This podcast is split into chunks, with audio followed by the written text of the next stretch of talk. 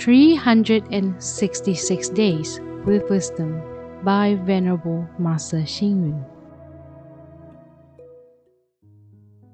April 26.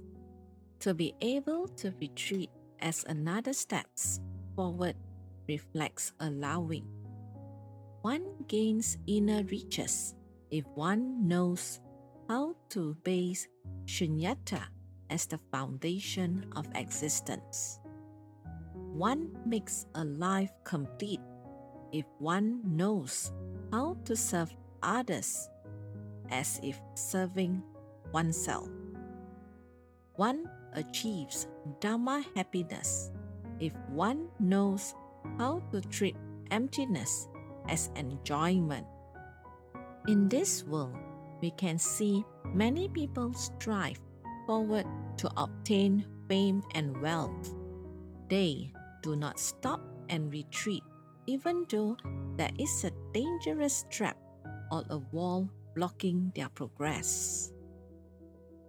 As a result, they either sacrifice horribly or are battered badly. On the other hand, if they could retreat, as in making a turn or detour, they might discover a bigger world. To retreat is not to give up, but rather to make concessions in order to advance. This is analogous to a Chinese proverb of how a farmer moves backwards in order to transplant rice seedlings in the paddy field. By bowing down, one can see the blue sky from the reflection of water. By stepping back and thinking, one will gain new horizon.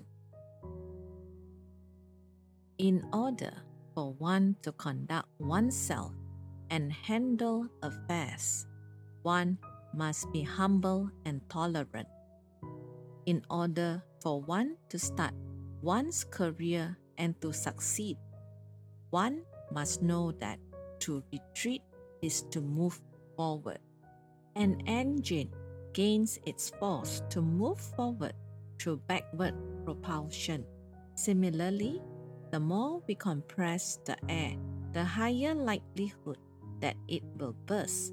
From these examples, we can understand how essential it is to yield in order to achieve success. Knowing that in retreating, we move forward encompasses the highest philosophy of self conduct. What we are seeking in life is perfection and liberation. If one only knows how to move forward without knowing how to retreat, that person only has half of the world. Thus, knowing the philosophy of retreating in order to advance can elevate our life to having the complete world. Hence, we can live a meaningful life if we understand the significance of this philosophy. As a result, why don't we retreat in order to move forward? Read, reflect, and act. Knowing how to retreat is to move forward, as in making a turn or detour. One might discover a bigger world. Please tune in, same time tomorrow as we meet on air.